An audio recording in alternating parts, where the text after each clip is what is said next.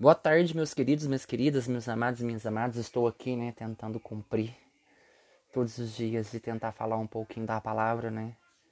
Que hoje é dia da Bíblia, mês de setembro, mês da Bíblia, e a gente vai conversar mais um pouquinho sobre o evangelho que está em Lucas, do capítulo 14, dos versículos 25 ao 33. Mas antes disso, vamos pedir que o Espírito Santo venha conversar comigo primeiro, venha mostrar aonde eu estou pecando, aonde eu estou errando e que me coloque num caminho assertivo, no caminho que onde eu vejo o pecado e que o pecado me ensina a ser uma pessoa fortalecida, firme e, e que o pecado venha para nos santificar. Amém. Gente, eu vou fazer uma, uma, uma, leitura bem diferente, porque quando eu estava lendo a palavra, ela, o contexto dela aborda muita coisa. Ela fala muitas coisas, ela não fica presa numa só questão. Vocês vão entender a cada ponto que eu parar da palavra, tá bom? Uma grande multidão seguia Jesus, voltando-se disse-lhes: disse Se alguém vem a mim e se não me ama, mais que seu pai, sua mãe, sua mulher, seus filhos, seus irmãos, suas irmãs, até sua própria vida, não pode ser meu discípulo. Aí eu penso, penso assim, que a gente, para servir a Deus, a gente tem que ser desapegado, né? É... Como se diz, amar, sem, amar a pessoa sem ser apegado. Por exemplo, eu sou uma pessoa que amo minha família, mas eu não tenho apego por ela. Eu não me vejo é, preso dentro de uma relação, não me fico preso sufocando dentro de uma relação, sabe? Então é muito bom que eu consigo amar sem me apegar, sem criar dependência emocional. Ela é muito ruim, a, é muito ruim quando nós nos tornamos muito dependentes. E acontece muito quando Jesus fala isso, é que a gente não renuncia a essas coisas. A gente fica numa zona de conforto muito grande. Ah, enquanto tá bom, vem mandando, né? Então a gente fica muito ali recebendo e pouco do A gente não tem coragem de confrontar os nossos medos, as nossas carências, as nossas dependências emocionais que nós temos, né? E ele fala: e quem não carrega a cruz e me segue não pode ser meu discípulo. Então a gente precisa aprender a carregar as nossas próprias dificuldades, os nossos próprios fardos. Quando ele fala de cruz, parece que arremete e atrela muito ao sofrimento. Não. A cruz não é só provação, é santificação, é crescimento, é a gente aprender a não fugir da, do rajado que vem em cima de nós, é a gente aprender a se posicionar, é a gente aceitar que a gente precisa aprender a renunciar. A renúncia faz parte de todo o processo de, de crescimento. Quando você não abre mão de uma coisa, outra, é, você não evolui. Quando você estagna, você volta no retrocesso. Então você fica da mesma maneira. Como diz, né? Morno, quente, morno fri, quente ou frio, morno te vomito. Você nunca pode ficar no meio termo. Você tem que estar quente, quente, quente, quente, ao ponto de estar frio, frio, frio, frio. Porque antes você estando em alto, embaixo do que tá, ah, tá normal. Não, gente, tá cru, tá sem vida. Quem de vós, querendo fazer uma construção antes, não se senta para calcular os gastos que são necessários a fim de que se tenha com quem acabá-lo?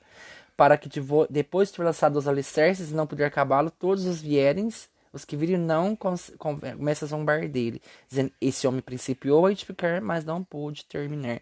Gente, a pior coisa, a gente vê muitas pessoas com planos, projetos, com várias coisas que a gente planeja e a gente não é dono do nosso destino. Até na palavra fala, né? Há muitos planos no coração do homem, mas é a vontade do Senhor que se realiza. Então quer dizer assim, eu posso sentar, calcular, posso me programar para amanhã. Por exemplo, amanhã é segunda-feira, o que eu tenho que fazer? Amanhã eu tenho que arrumar casa, mas eu não sei como que eu vou fazer porque agora eu estou trabalhando. Então eu tenho que deixar com que as coisas é, venham até mim agora eu posso fazer. É muito ruim quando você programa para fazer mais coisas, mas aí vem e muda tudo aquilo. Aí quando vê, você não calcula o tempo, você não calcula aquilo que você planeja, as coisas não saem como você quer, sai de uma outra maneira. Você começou a edificar, começou a querer construir, mas não terminou. Eu fui uma dessas pessoas que começava muitas coisas e não terminava. É, digo por mim que eu sempre fui uma pessoa muito acomodada, muito dentro de uma zona de conforto, porque enquanto tá bom, quero estar tá ali. e eu não posso. E eu preciso ter uma mente que em algum momento eu vou ser exigido eu não posso ficar procrastinando a minha vida. E no final que acabam zoando a pessoa. Porque não. A zombar dele. Porque ele começa e não termina. Ele não vai até o fim. Ele não sabe construir, ele não sabe é, planejar. Mas não adianta se você planejar se você não tem os pés na realidade. Você pode planejar, programar tudo, mas é a vontade de Deus que vai se concretizar na sua vida. É...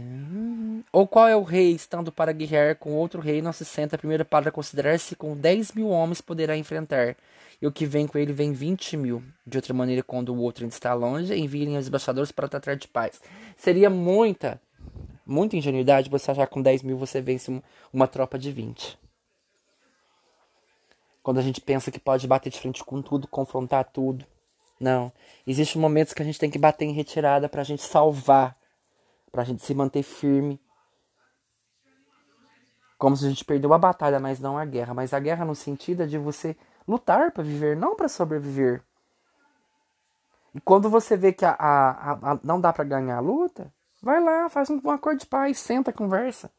Tenta chegar num ponto em que vocês não precisam ficar se matando entre vocês se engolindo, se desgastando emocionalmente. É, é necessário a gente passar por todas essas situações para a gente entender com quem eu posso e o que eu não posso. Mas também, gente, bater em retirada não é, é, ser frouxo, não é ser medroso, não. É ter respeito pela própria vida, é você ter mais um pouco de compaixão, porque às vezes não faz parte do seu perfil. Tal que a gente possa aprender é, a saber a hora de confrontar e a, e, a, e a hora de levantar um tratado de paz, né? Viver em paz, em comunidade, em convivência com as pessoas e com os irmãos. Assim, pois qualquer um de vós que não renuncia a tudo o que possui não pode ser meu discípulo. Vamos dizer, dentro do contexto se trata de todas as renúncias, mas também aborda várias coisas. A renúncia faz parte de um processo de crescimento e amadurecimento na fé. A renúncia não é só para você construir um casamento, uma casa, ah, abdicar disso. Não, a renúncia está voltada muito para o plano espiritual, muito para a saúde emocional, física, mental e espiritual. A renúncia ela, ela, ela é um pilar dentro da vida de uma pessoa em que ela precisa crescer em algum aspecto na vida dela. Por exemplo, eu precisava crescer no aspecto emocional, porque eu sou uma pessoa muito temperamental. Então eu preciso aprender a tomar cuidado em que parte a minha renúncia eu não estou colocando em que parte que ela precisa ser útil e necessária na minha vida e na vida das pessoas. Então, que essa palavra de hoje a gente possa compreender que em que momento, em qual deles você está se encaixando, naquele que não não consegue amar sem se apegar, ou se você está naquele que começa e não termina, ou se você, tá, você está em confronto com alguém e você não sabe o que fazer. Só pergunta, só pergunta em qual ponto dessa vida você precisa renunciar. Tá bom? Louvado seja nosso Senhor Jesus Cristo, para sempre seja louvado. Que Deus vos guie, vos guarde e vos proteja. Amém.